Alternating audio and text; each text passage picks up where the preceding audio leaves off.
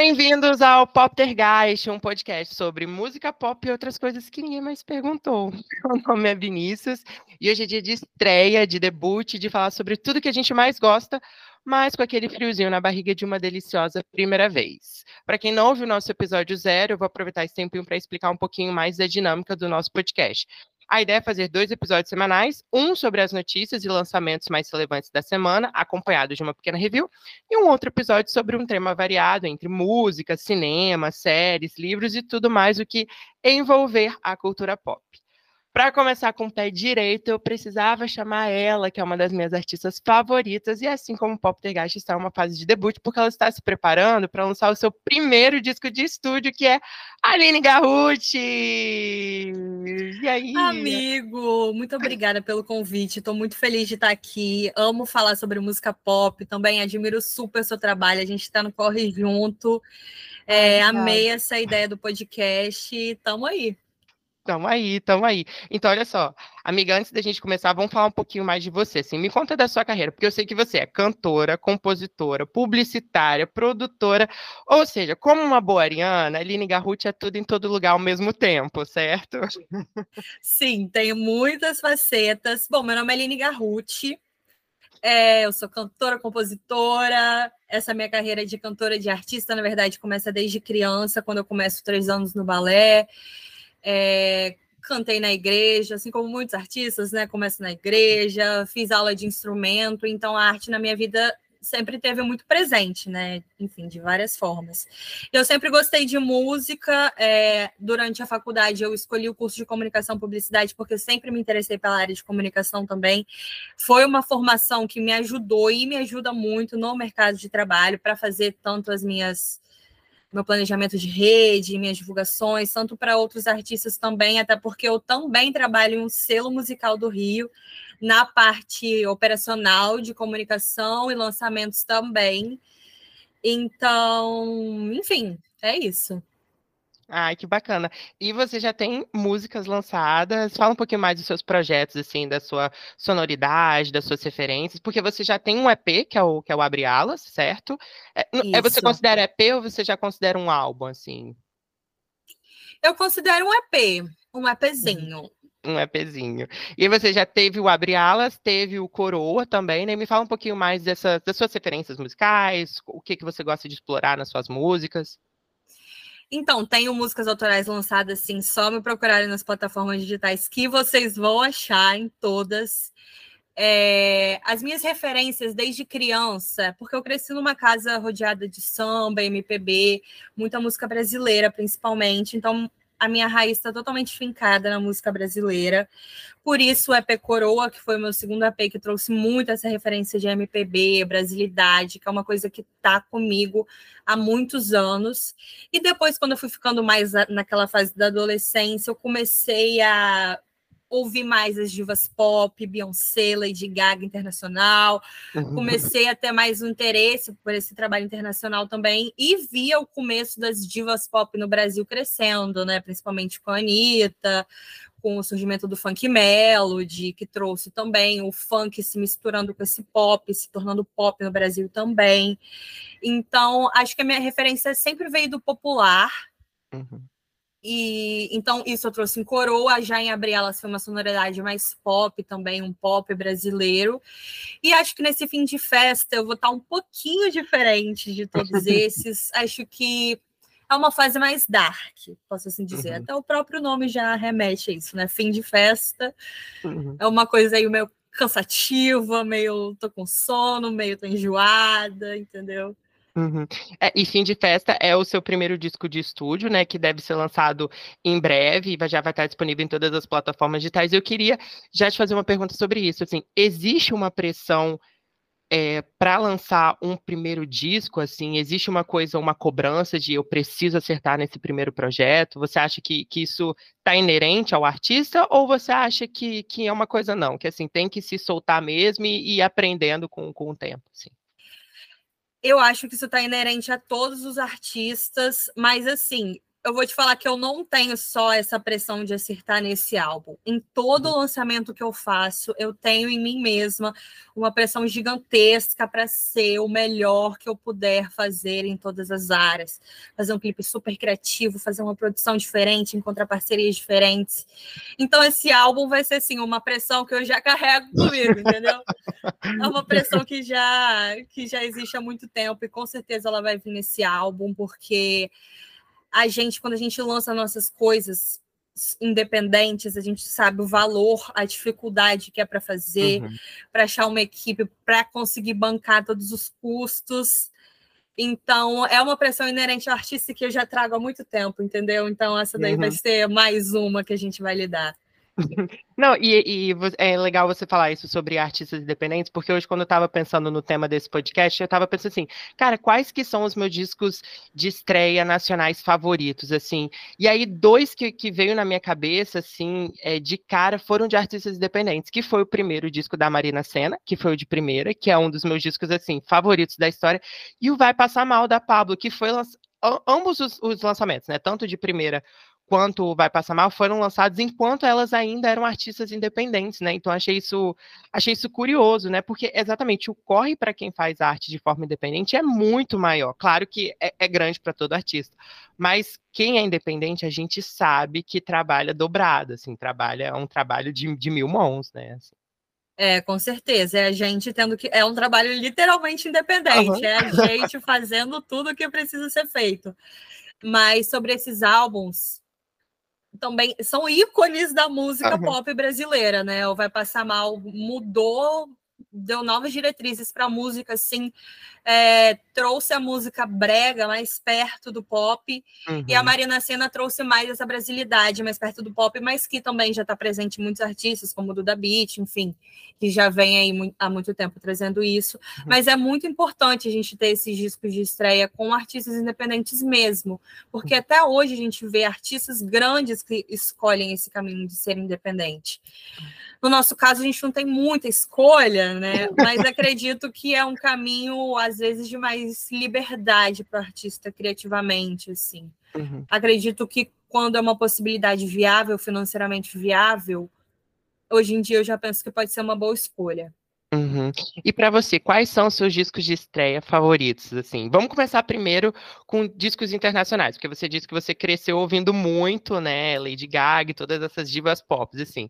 Então, vamos falar de disco internacional. Quais são os seus discos favoritos, assim? Porque olha só, eu tenho uma lista aqui da Rolling Stone que ela elegeu os Manda. 100 melhores discos de estreia de todos os tempos. E eu tenho alguns aqui que são discos pops, assim, eu selecionei eles. Dentre eles tem a Billie Eilish, com When We All Fall Asleep, Where Do We Go? Tem o Sour, da Olivia Rodrigo. Tem o primeiro disco da Madonna, que se chama Madonna. Tem o Control, da Cisa. Tem o primeiro disco também da Taylor Swift, que se chama Taylor Swift. Tem o disco de estreia do Bad Bunny, da Alicia Keys, da Cyndi Lauper. E eles também elegeram é, como dos melhores discos de estreia, tanto o The Fame da Lady Gaga, quanto o Pure Heroine da Lorde. Assim. Então, quais que são os seus discos de estreia? Você concorda com alguns desses nomes? Concordo, eu estava esperando você falar o The Fame aqui, que foi um dos últimos. Aí eu falei, gente, cadê o The Fame? Cadê o The Fame? Mas o The Fame realmente é um dos meus favoritos da Lady Gaga até hoje. Uhum. Que eu reouço sempre, eu acho que ela sempre é super quebra paradigmas em todo álbum que ela lança, de alguma forma. É, o da Billie Eilish, é, e, isso é muito bizarro, assim, como a minha mentalidade da música vai evoluindo com o tempo. Uhum. Quando ela lançou, eu não gostava muito, e hoje eu sou apaixonada pela Billie Eilish, por esse primeiro disco, por esse segundo disco, e pela sonoridade que ela traz. Uhum. Nossa, e o, o Defame da, da Gaga, assim, eu acho que, que é um, exemplo de case de sucesso de disco de estreia, né? Porque assim, ela ela hitou com o primeiro com o primeiro single que foi Just Dance, e ele já foi um primeiro single que chegou em primeiro lugar nas paradas, o que não é uma coisa muito fácil de vocês fazer, e ela ainda conseguiu fazer uma era super marcante com com The Fame, né? Então, e, e ainda isso, né? Quando ela surgiu eram, eram tempos muito diferentes para música pop. Eu acho que hoje a gente já vive um, um bom momento assim, né? Claro que que a música pop, ela foi, por muito tempo, ela foi tida como como uma música fútil, né? Eu acho assim, como, como um estilo de música que não é, não precisa ser tão valorizado como os outros, assim. E hoje a gente já consegue, eu acho que reconhecer é, artici, nem sei se a palavra existe, mas a gente consegue ver uma coisa muito artística e reconhecer que existe um trabalho artístico que não é um trabalho muito fácil de se fazer. E o The Fame é justamente falando sobre como essa cultura da fama e como essa cultura pop, ela, ela existe uma coisa para ser valorizada, né? E eu acho que isso é muito bacana quando a gente olha para esse primeiro disco da Gaga. E o da Billy, ele, ele tem uma, ele já foi lançado por uma gravadora, mas ele também tem uma coisa meio independente, né? Porque foi feito só ela com o irmão.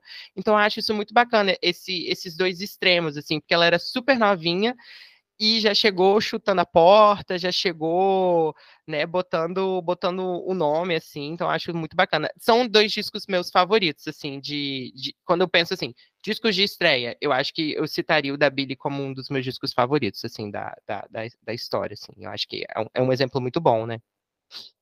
Sim, eu também gosto muito dela e tem uma questão interessante que não sei se até hoje ela mora, mas durante muito tempo ela morou na mesma casa que ela fez esse uhum. disco, com os pais, do mesmo lugar, sem uma mansão Gigantrovski. Tem um segurança na porta? Tem um segurança na porta, mas também porque é a Billie Eilish, né? É. E para você, assim, o que, que um bom álbum de estreia ele precisa ter? Assim, ele, você acha que porque eu acho que é, quando a gente pensa em discos de estreia, existem várias facetas, assim, porque um disco de estreia para um artista, ele ele pode imprimir totalmente a, a, identidade do artista, assim, logo de cara. E eu, eu penso isso muito no, no da Marina Senna, porque é um, o de primeiro é um disco que ele tem muita personalidade. Mas quando você pensa, por exemplo, num caso da Taylor Swift, a Taylor Swift, o primeiro disco dela era aquele countryzão enorme, assim, bem puxado, bem falando porta, porteira, aquela coisa bem, bem do interior. E hoje a Taylor já é uma artista completamente diferente. Então, quando a gente pensa em disco de três, existem esses dois vieses, né? Porque o artista ele pode mudar ao longo do tempo. Assim. Então, para você, o que, que você acha que um, um bom álbum ele precisa ter? Eu acho que um primeiro bom álbum tem que ter personalidade, originalidade, tanto na composição, porque assim é, existem assuntos recorrentes na música pop.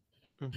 Mas esses assuntos recorrentes, eles são mais fáceis de fazer sucesso, de ter um resultado, em artistas que já são famosos. Então, uhum. quando você é um artista que traz uma originalidade na composição, em assuntos ou na linguagem, e também na linguagem de produção, trazer é, elementos novos, uma produção diferente, eu acho que é aí que você ganha um público, sabe? acredito uhum. que realmente tendo sua personalidade, sua originalidade e fazendo diferente. Uhum. E é, e é isso, né? Tipo assim, você chegar mostrando que você tem algo para falar, né? Eu acho que um bom disco de estreia é quando o artista ele tem essa visão de que o, o que ele vai falar, só ele vai falar. E só ele vai. A história que ele vai contar, só ele vai contar a história daquele jeito, assim. E é, é isso, por mais que existam esses milhares de temas na, na, música pop, quando o artista ele consegue reconhecer isso, ele consegue imprimir a identidade dele, mesmo falando, sei lá, uma música de amor que já foi contada um milhão de vezes na, na, na música, né? Porque eu acho que é isso, quando o artista ele consegue reconhecer isso, né? Exatamente. É exatamente sobre isso. Outro artista que eu gostaria de citar hum. e que hum. trouxe essa originalidade em disco de estreia, que é uma artista que eu admiro muito, é a Rosalia, que hoje também Sim. é uma artista pop consolidada, mas ela tem super esse lado do flamenco que ela trouxe pro pop, um jeito de cantar diferente, super espanhol, cheio de melisma, mas ainda com uma melodia trazendo ainda em algumas partes uma melodia bem rap, uhum. voltada uhum. para esse lado. Então, enfim, sou muito fã da Rosalia. Não, eu também sou muito fã da Rosalie e eu acho que ela é um ótimo exemplo, porque ela é isso. O disco de estreia dela já é um, um, reflexo desse tipo de coisa de que o que ela vai fazer, só ela vai fazer da maneira que ela tem que fazer, né? Porque, assim, a, até recentemente, até uma das músicas que ela lançou, acho que foi até com a parceria da Coca-Cola, a Rosalie, ela não cantava em inglês. E eu acho isso incrível, porque, tipo assim, ela conquistou o mundo cantando do jeito dela e cantando na língua dela, né? E, tipo assim, o, o lançamento dela em inglês foi agora, assim. E olha quanto tempo a Rosalie já tem três álbuns, né? Já, já tem três discos, assim, de, extrema, de extremo sucesso e cada um consegue também imprimir uma personalidade, mas ao mesmo tempo fazer uma cola ali dela, né? Então acho isso muito bacana, né? Sim, eu acho também ela dela chegar com o idioma, com as próprias letras, enfim, eu acho fantástico. E em relação, por exemplo, os singles de estreia, como a gente estava falando da Gaga, a Gaga, ela foi um exemplo de que ela já teve um primeiro disco que chegou chutando tudo, que foi o The Fame, que é um dos, do, uma das maiores eras do pop, mas ela também chegou chutando tudo com o Just Dance, que foi uma música que atingiu o primeiro lugar na Billboard. E dentre os singles de estreia que tomaram o primeiro lugar, a gente tem Just Dance, a gente tem Crazy in Love, da Beyoncé, a gente tem Baby One More Time, da Britney Spears, e eu queria te perguntar, assim, qual o seu disco de estreia, o seu single de estreia favorito, assim? Dentre essas opções, qual que você gosta mais? Assim? Dessas três opções? Isso. Vamos fazer primeiro dentre essas três opções, depois a gente vai citando mais músicas. Assim. O que eu gosto mais, eu não sei, é muito difícil, porque Crazy in Love é, foi uma música que até hoje impacta a música pop em níveis, níveis inimagináveis. Até hoje as pessoas cantam, usam de sample. A Priscila Alcântara, em 2023, faz de abertura do show dela, milhares de outros artistas. Eu acho que eu vou ter que escolher Crazy in Love, porque é talvez uma das músicas que mais impactaram a música pop, em geral, nos, nas últimas décadas. Uhum. Uma das músicas mais influentes, você diria. Assim. Sim, em termos Total. de influência. Não, Total. e é isso. A, a Beyoncé ela ainda é uma artista muito influente, né? Tudo que ela faz. E é, é, bizarro isso, pensar que ela tá há mais de 20 anos e ela continua sendo essa figura extremamente influente no mundo da música, né? E é, eu, eu acho que eu também diria Crazy in Love, porque eu acho que é isso. É, é quando, quando você pensa assim, músicas de estreia eu pensaria em Crazy in Love e pensaria em Baby One More Time também, porque eu acho que é uma música também que marcou muito para a época e eu acho que é, é, muito lembrada, assim, a figura da Britney é uma figura muito representativa dentro da cultura pop, né? Sim, total. Mas também Just Dance eu amo. É. Foi uma música que, enfim, eu gosto de todas. Eu só escolhi Crazy in Love mesmo pelo impacto geral, mas é, as três eu amo. Amiga, e assim, quando a gente fala de música, você consegue lembrar, assim, aonde que você estava quando você foi lançar a sua primeira música? Porque, assim, eu imagino que para você também foi uma, foi uma aflição muito grande, né? Assim, o que, que você queria passar com essa música? Porque a, a sua primeira música se chama Abre Alas, o que é totalmente significativo, o que já tem um conceito enorme ali. Eu queria que você falasse um pouquinho mais, assim, você lembra onde você estava, o que, que você estava fazendo quando a música bateu meia-noite e entrou nas plataformas digitais? Como que foi esse lançamento para você?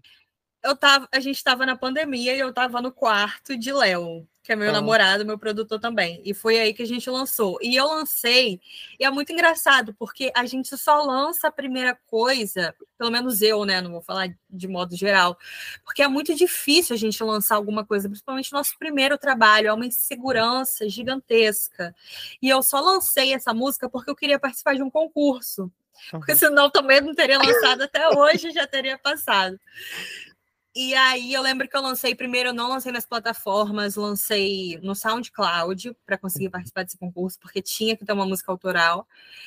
E só depois que eu fui pesquisar sobre o que era a plataforma digital, como lançar, lancei com ISRC errado. Gente, não lança suas músicas com ISRC errado, por favor.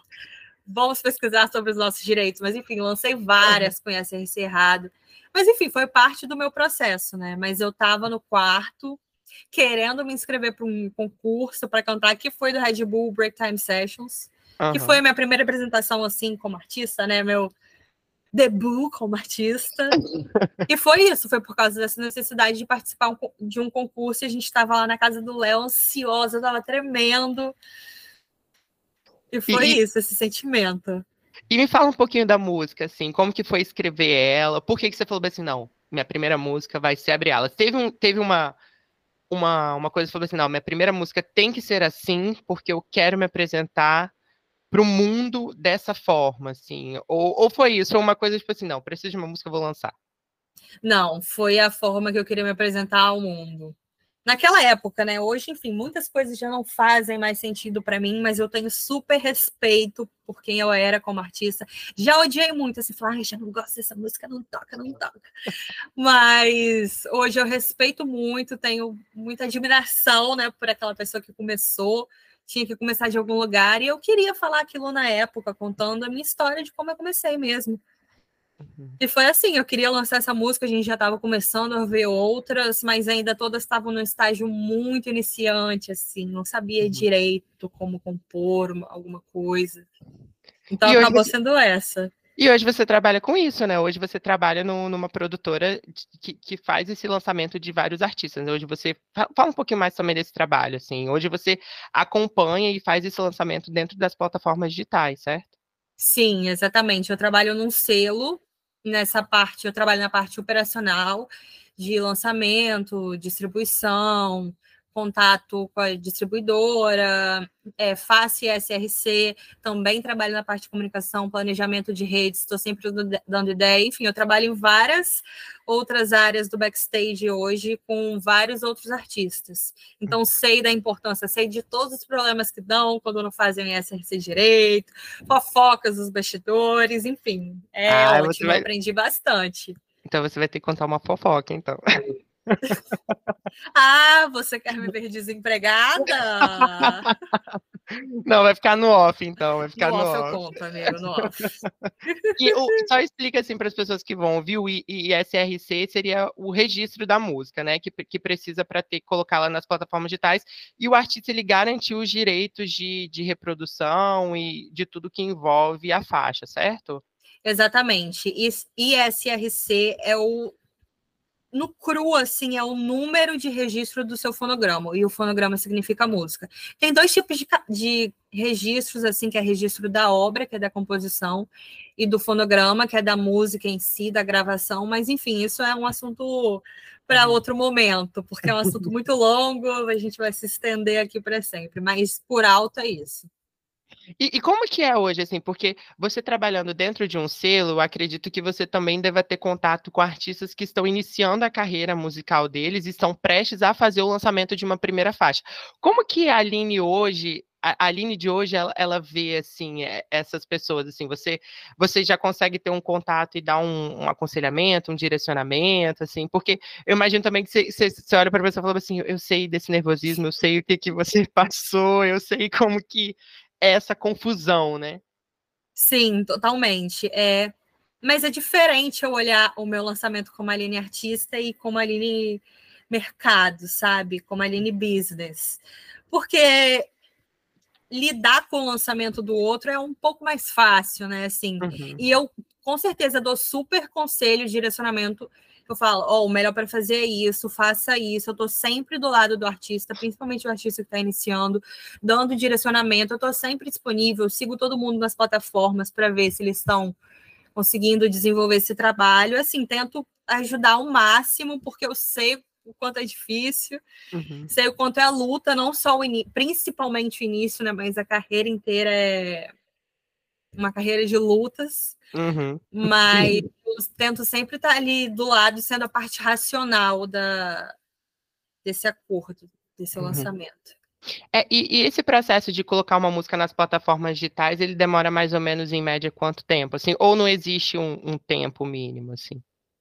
Existe um prazo mínimo de segurança, que isso de todas as distribuidoras falam, que é de uma semana para uhum. você subir e conseguir estar to em todas as plataformas.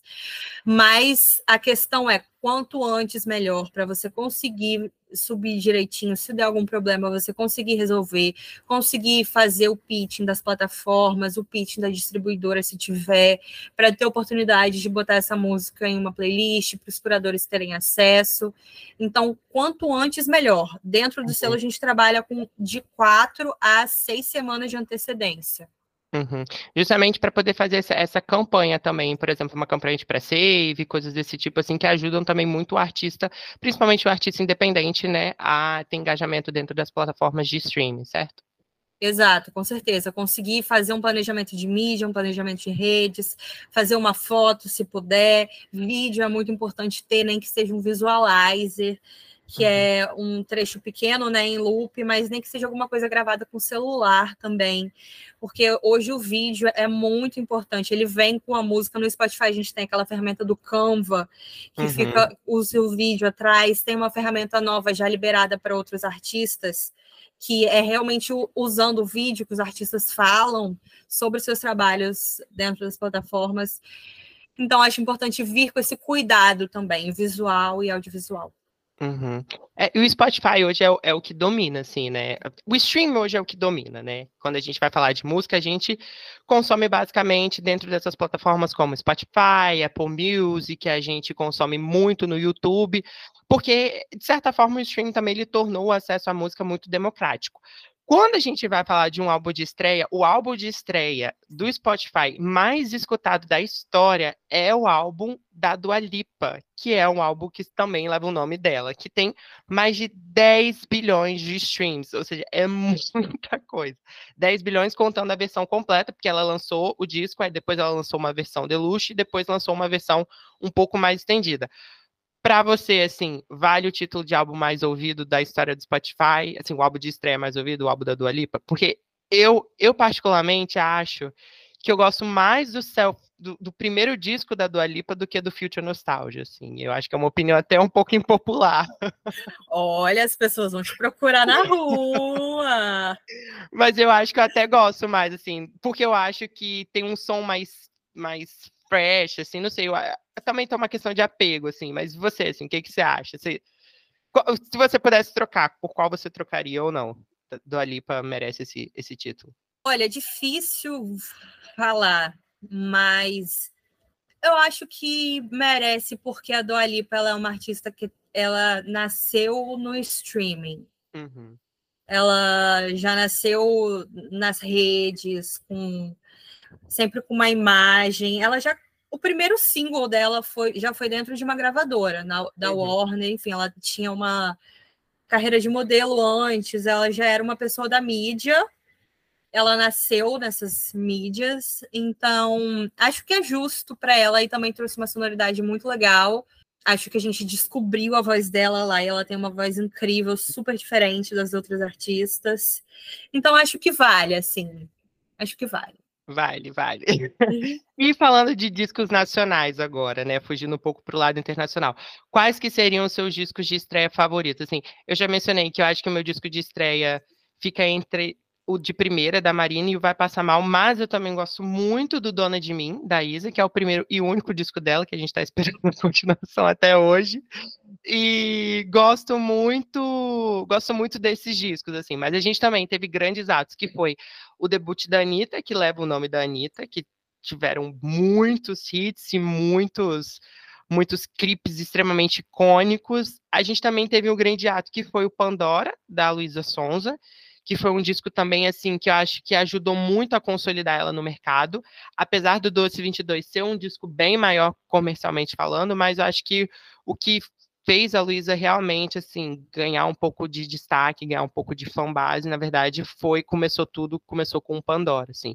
Mas e para você, quais são os seus discos de estreia nacional favoritos? Eu gosto muito do da Isa, Dona de Mim, muito, muito, muito. Muitas músicas desse álbum eu usava nos meus shows de estreia, eu cantava Você Não Vive Sem, que inclusive é uma composição do Ronaldinho Gaúcho, curiosidades. Sério?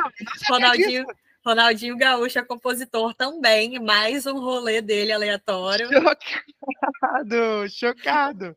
Sim, então acho que esse álbum da Isa fez muito parte da minha carreira também como artista. E eu amo o Anitta até hoje, eu ouço, eu vejo entrevistas entrevistas dela por aí, né? Ela falou que nesse primeiro álbum de estreia queriam fazer o clipe de Tá na Mira, fizeram, mas ela não lançou porque ela queria, bateu no peito, falou que ia ser show das poderosas, falou que ia fazer acontecer, e realmente fez e aconteceu, e né? Realmente foi. Mas ela eu só penso assim, mulher, lança o clipe de Tá na Mira, eu amo Tá na Mira, eu quero o clipe dessa música. Eu amo Tá na Mira, eu acho que é uma das minhas músicas favoritas delas também, porque eu, eu acho perfeito. Eu adorava esse, esse som que a Anitta tinha no início, no início da carreira, que era essa coisa realmente, como você citou, do funk melody, assim, né? Dessa, desse funk, mas era uma coisa bem popzinha, bem patricinha, bem, sabe? Uma coisa que a gente Sim. teve com o Show das Poderosas, a gente teve Tá na Mira, a gente teve Meia Abusada, e Mega eu adorava abusada. esse som dela, assim, eu achava, achava icônico, assim. Eu também, e eu ouço até hoje, principalmente na academia, para quando eu preciso novos ares de música, assim, eu busco. Olha que incrível, né? Para buscar novos ares de música, eu busco músicas antigas. Para me relembrar esse ar fresh de quando eu ouvia. Então, eu ouço até hoje a música da Anitta para dançar, para ir na academia desse álbum. Foi realmente marcante. Foi, foi realmente marcante. E poucos artistas, eles realmente conseguem é, quando a gente vai falar sobre esses artistas é, de, de, muito impacto na cultura pop, poucos eles conseguem manter né, esse nível, assim, eu acho que a Anitta, ela foi uma artista que ela conseguiu se superar a cada trabalho, né, até, por exemplo, o Bang, que veio depois, que foi um disco pop muito maior do que o debut, mas ainda assim o debut ele conseguiu ser uma coisa extremamente marcante, até que Show das Poderosas, acho que hoje ela não consegue fazer um show sem cantar Show das Poderosas, né? Eu acho que isso, isso é uma coisa incrível assim para o artista, quando ele mantém a relevância, mas o disco de estreia dele ainda também tem aquela coisa super marcada na imagem das pessoas, né? Sim, ela até fala em algumas entrevistas que não aguenta mais cantar Show das Poderosas, que ela não aguenta mais, que ela tem realmente muita gratidão, mas não aguenta mais, que realmente foi fora de Chega, pensar, né? assim, o, Chega. o sucesso que Show das Poderosas fez. Saturou até para ela, assim. Sim. Mas você acha que depois de um, de um projeto de primeiro single, assim, você acha que o nervosismo para um segundo projeto é ainda maior? Ou você acha que não tem isso? Cada um, cada projeto tem seu próprio nervosismo, mas você acha assim, por, por exemplo, no seu caso, assim, você você se sente mais nervosa com cada lançamento ou isso vai ficando mais natural? Cada um tem o seu nervosismo diferente. Porque, obviamente, no primeiro single eu fiquei muito nervosa, mas é um gostosinho bom, sabe? Uhum. Agora eu acho que eu lido mais com uma pressão, uma pressão interna mesmo de falar, meu Deus, eu preciso fazer, esse single precisa quando que vai acontecer essa virada de chave, sabe? Uhum. Assim, precisa acontecer alguma coisa com ele. Penso em tudo e faço. Vou fazendo um monte de vídeo, é TikTok, é Instagram, é clipe. Mas é, eu acho que cada um tem o seu nervoso diferente. Uhum. Mas hoje eu lido de uma forma mais leve em questão de burocracia, subir a música com tempo antes, acho que isso está dominado, sabe? Uhum. Entendi. E aí, me fala então um pouquinho mais do seu primeiro disco de estúdio, Fim de Festa. O que, que você pode contar, o que, que você pode adiantar para as pessoas, assim? Porque você já teve o lançamento de Minha Sombra, que já tem essa pegada um pouco mais dark, né? Que já tem essa coisa mais. mais eh, eh, um pouco mais introspectiva, acho que é, é a palavra para esse lançamento, assim, e é uma faixa super pop, né? Mas ela ainda tem essa coisa mais, mais interna, assim. Então, o que, que você pode adiantar desse, desse primeiro projeto, assim? Como que são os ânimos? Eu já adiantei o nome, que é bastante coisa, que o nome diz bastante sobre o disco. Que eu acho que realmente eu sempre fui uma pessoa animada. Até hoje eu sou uma pessoa animada, uhum. entusiasta das coisas. Mas eu acho que durante um tempo eu fui tomando umas porradas da vida mesmo, de algumas situações, e eu fiquei um pouco mais atenta, um pouco mais com um pé atrás com tudo, pensando mais, sendo um pouco mais racional assim. E acabou que durante a pandemia eu desencadeei alguns problemas de depressão, sempre tive muita ansiedade. Então acho que está na hora de falar sobre isso mas, enfim, todo mundo sabe que eu sou ariana, então eu estou sempre, por mais que eu esteja um pouco para baixo, eu só me dá um peteleco que eu vou levantar, porque eu estou sempre pronta para fazer alguma coisa, para trabalhar, para ir para frente. É isso que me anima, sabe? E acho que uhum. durante a pandemia foi justamente esse período muito parado que trouxe todas as questões psicológicas, enfim, que eu carrego comigo até hoje. E eu quero falar sobre isso no álbum, quero falar sobre a realidade do mercado da música, que é extremamente difícil. Vou trazer muitas composições sobre isso, não necessariamente sobre o mercado da música, mas sobre relações abusivas no uhum. geral. Então é isso, né? Acho que eu já dei muito spoiler. e quem quiser ver mais spoiler é só procurar Minha Sombra, que essa realmente foi a primeira música que eu senti, me senti à vontade para lançar e que é como eu penso em continuar a sonoridade desse álbum. Eu, eu acho que é uma das minhas músicas favoritas suas, assim, de verdade. Eu acho que, que porque eu acho que é, ela tem essa coisa de ser uma faixa bem pop, mas ser uma fa... porque é isso que a gente estava falando de, de que muitas vezes a música pop assim ela sempre foi é, tida como uma coisa muito fútil, de que você não podia falar sobre temas muito específicos, você só podia falar sobre coisas e banalidades e por ela ter uma melodia popular, ela não tinha um valor artístico. Só que na verdade não, assim, é, é quem faz música pop sabe o quanto é difícil fazer uma música pop, assim. Você criar um refrão com uma melodia grudenta, você criar um refrão que vai é, ficar na mente das pessoas e pensar nesse tipo de melodia é uma coisa realmente muito difícil, né? E eu acho Minha Sombra, assim, um, um exemplo perfeito de que é uma música bem pop, mas ela ainda tem essa pegada bem introspectiva e é, você você vê camadas nas composições. Eu acho que isso isso é incrível assim no, nesse, nesse trabalho assim, né? Obrigada, amigo. É também uma das minhas favoritas, que acho que eu tô nesse mood agora, assim. Tô menos uh, festeira do que antes. É realmente uma um álbum que eu quero mostrar o que eu não mostrei ainda como pessoa. E acredito que as pessoas vão se identificar totalmente. Perfeito. Aline, muito obrigado pela sua participação. Eu amei te receber no primeiro episódio. Eu só queria te desejar todo o sucesso do mundo para os seus futuros trabalhos. Deixa aqui o seu contato para as pessoas te conhecerem, fala aí onde as pessoas conseguem te achar. Ó, oh, gente, vocês conseguem me achar em todas as redes sociais. Meu nome é Aline, com dois N's, Garrut, G-A-R-R-U-T-H. Um pouco difícil, né, mas, meu sobrenome, mas com certeza vocês vão achar, até se procurar errado, vai estar pela internet. Vou encontrar todos os meus clipes, todos os meus trabalhos, minhas parcerias e procurem também trabalhos de outros artistas capixabas, como esse host maravilhoso. então, eu que tenho que agradecer por essa oportunidade. Amo falar sobre música pop e me convide sempre que quiser, que eu sempre estarei on. Perfeito, perfeito. Pode deixar que, que virão mais convites, virão mais mais episódios juntos. É, nós também estamos em todas as plataformas digitais, basta procurar por arroba Poptergeist, é, no TikTok, no Instagram, no Twitter, em todas as redes é o mesmo arroba. Muito obrigado, Aline, pela sua participação. Muito obrigado a todo mundo que chegou até aqui, estava ouvindo. E a gente se vê no próximo episódio, na próxima semana.